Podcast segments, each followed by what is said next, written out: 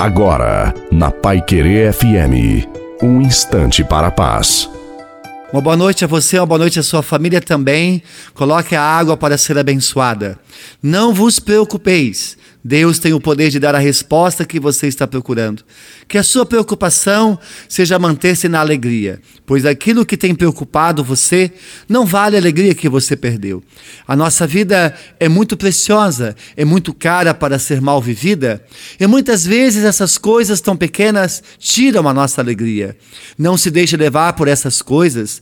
Deus está muito perto de você. É uma pessoa que experimenta a presença de Deus, ergue a cabeça, supera as dificuldades da vida.